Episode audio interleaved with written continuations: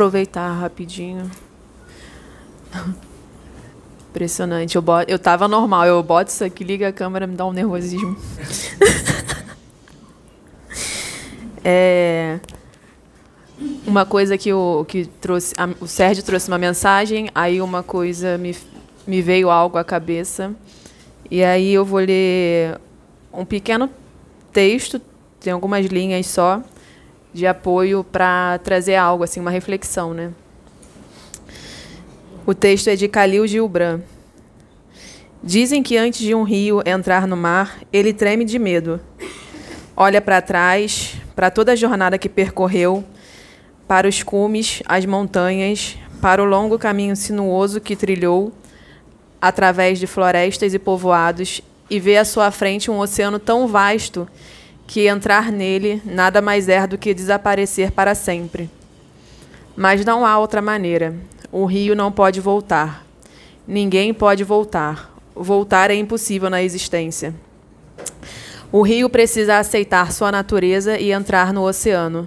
Somente ao entrar no oceano, o medo irá se diluir, porque apenas então o rio saberá que não se trata de desaparecer no oceano, mas de se tornar o oceano é um texto de Khalil Gibran.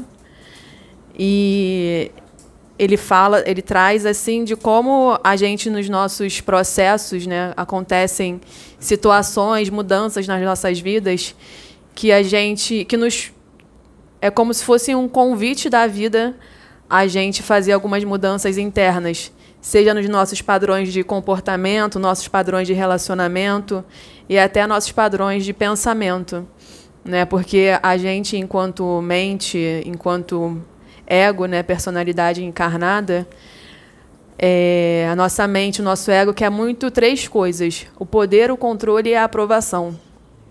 E para ter o controle, é, a mente, nosso ego, acaba fazendo a gente ficar repetindo padrões de comportamento, de pensamento, de relacionamento. E a gente vive nossa vida inteira muitas vezes até mais de uma vida numa repetição, né? pensando a mesma coisa, sentindo a mesma coisa, é, se relacionando da mesma forma. E às vezes a vida nos convida a esse crescimento um pouco maior.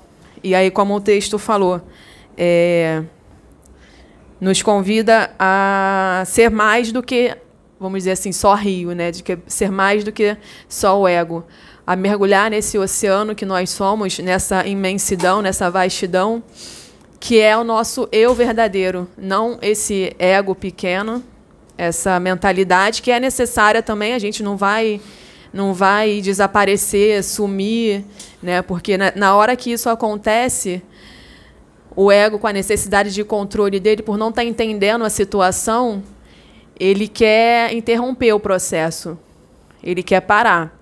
E ele muitas vezes, até quando quer cocriar, mas quer que a coisa aconteça da forma como a mente acha que tem que ser, da forma que a mente entende é, que vai acontecer naquela mesma, naquele mesmo padrão de pensamento, de sentimento, de comportamento. Então, eu quero alcançar tal objetivo, mas eu quero que seja dessa forma. Né? E muitas vezes não é dessa forma. E muitas vezes a gente mesmo atrapalha os nossos próprios processos de crescimento ou de, de desenvolvimento pessoal ou mesmo de alcance de metas, de progressão espiritual, porque a gente quer controlar como a coisa seja, como a coisa acontece. Né? E muitas vezes não é daquela forma que vai ser. E esse, na verdade, é, muitas vezes é o grande trabalho a ser feito a soltar um pouco o controle e só deixar é, a situação acontecer, ou o processo fluir, ou, como dizem, dar o passo para Deus ou a espiritualidade colocar o chão. Né, da gente se desapegar até também, porque acaba que a gente se apega a uma forma de, de viver, de experienciar a existência, né, como nesse texto que eu li, um rio que enfrentou curvas, montanhas, é, passou por vilas, por pessoas e abasteceu todas essas pessoas e trouxe muitos crescimentos.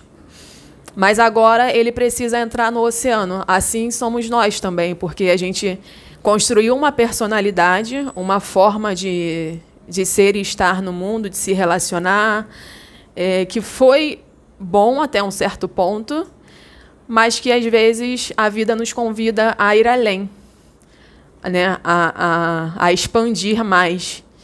E aí dá esse medo, mas que é importante também a gente transcender isso, ir além. Né? Não que a gente vá morrer ou deixar de existir ou apagar essa forma de, de experienciar, mas a gente vai é, abrir novas possibilidades da gente experienciar, né? A gente vai abrir outros padrões, outras formas de se relacionar, de pensar, de sentir, né? de existir de maneira geral.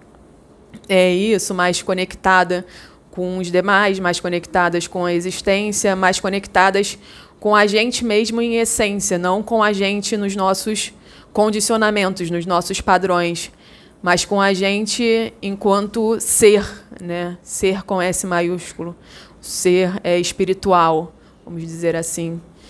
Então, é essa reflexão que eu queria trazer, é, que às vezes a vida nos convida a ir além de nós mesmos e que dá medo, mas que vindo medo a gente tem que ir com medo mesmo, né? E é isso. Obrigada.